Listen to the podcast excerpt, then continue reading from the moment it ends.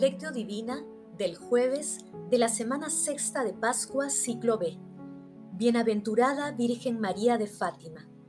Les aseguro que ustedes llorarán y se lamentarán. Mientras el mundo estará alegre, ustedes estarán tristes, pero su tristeza se convertirá en alegría. Oración inicial. Santo Espíritu de Dios, amor del Padre y del Hijo, ilumínanos con tus dones para que podamos comprender los tesoros de la sabiduría que Jesús nos quiere revelar en este día.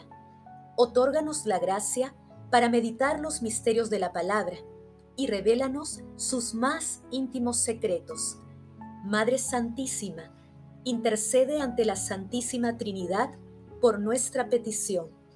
Ave María Purísima, sin pecado concebida. Paso 1. Lectura.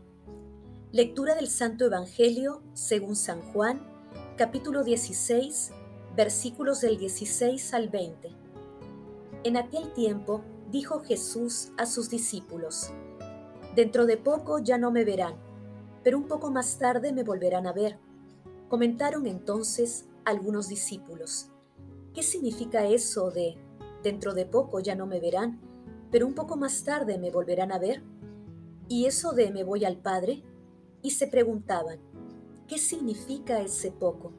No entendemos lo que dice.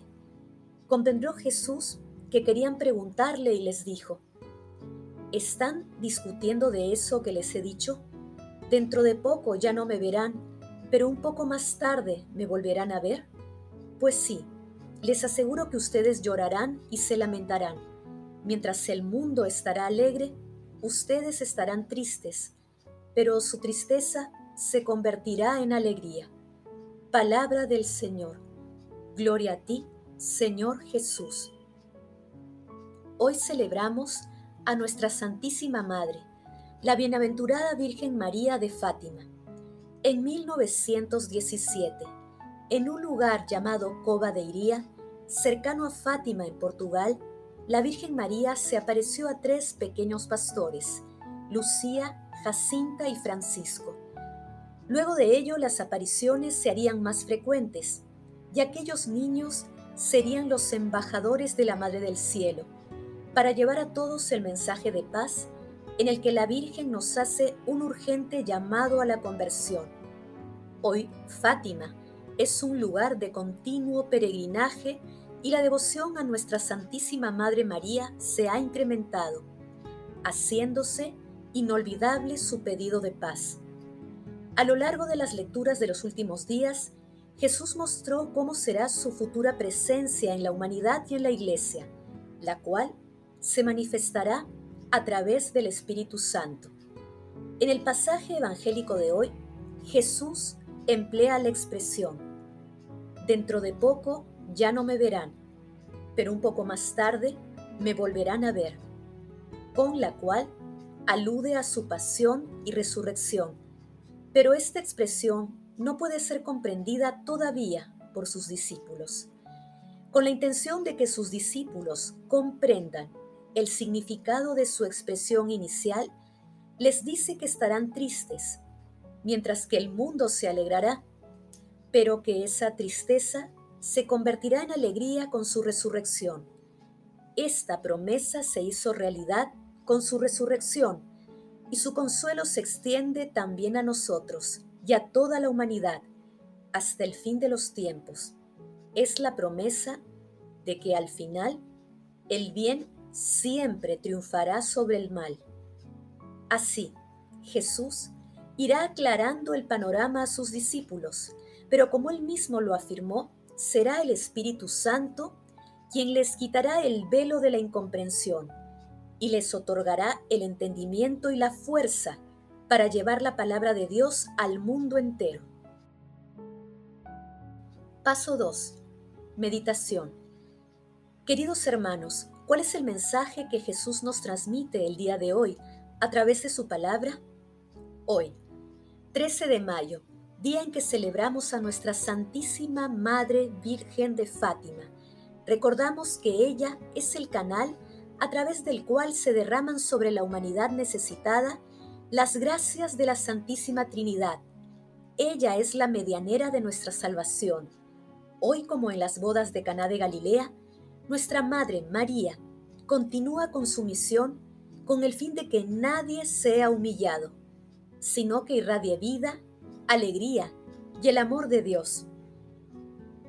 El cristiano de hoy y de siempre se encuentra entre dos alegrías, la del mundo y la de nuestro Señor Jesucristo. La alegría mundana está vinculada a los valores efímeros que el rey de la mentira promueve, como el deseo desenfrenado de títulos honoríficos, de bienes materiales, la práctica de conductas libertinas, la promoción de los pecados capitales, disfrazados de verdad y libertad, entre otras cosas. En cambio, la alegría que viene de nuestro Señor Jesucristo se deriva de la fe, de la certeza de su presencia permanente en nosotros, de la valentía que otorga el Espíritu Santo para estar dispuestos a dar la vida por Él y por nuestros hermanos, sabiendo que un acto así, de extremo, representa la mejor de las inversiones de un buen cristiano. Por ello, nuestro Señor Jesucristo señala claramente que nuestro camino no está exento de pruebas y tristezas. Sin embargo, él promete que luego de la tribulación, el gozo iluminará nuestros corazones. Decidamos bien, queridos hermanos, escojamos la alegría de nuestro Señor Jesucristo a través de la vivencia diaria de los mandamientos del amor. Los momentos actuales lo reclaman. Hermanos, meditando la lectura de hoy, respondamos, cómo enfrentamos las tristezas y tribulaciones que experimentamos en nuestras vidas, especialmente cuando perdemos a un ser querido, es la promesa de Jesús, fuente de esperanza en nuestros momentos de tribulación. Permitimos que nuestra Santísima Madre sea quien nos ayude a estar unidos a Jesús.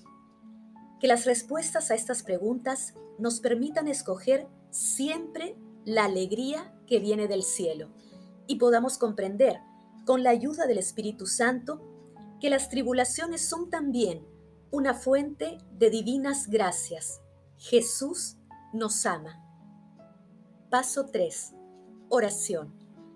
Oh Dios, Padre eterno, que hiciste a la madre de tu Hijo, también Madre nuestra, concédenos que preservando en la penitencia y en la plegaria por la salvación del mundo, podamos promover cada día con mayor eficacia el reino de Cristo.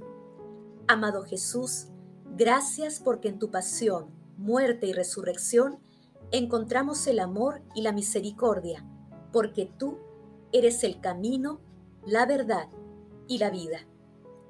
Amado Jesús, que el Espíritu Santo, que Dios Padre envió en tu santísimo nombre, nos permita gozar de la alegría de tu amor.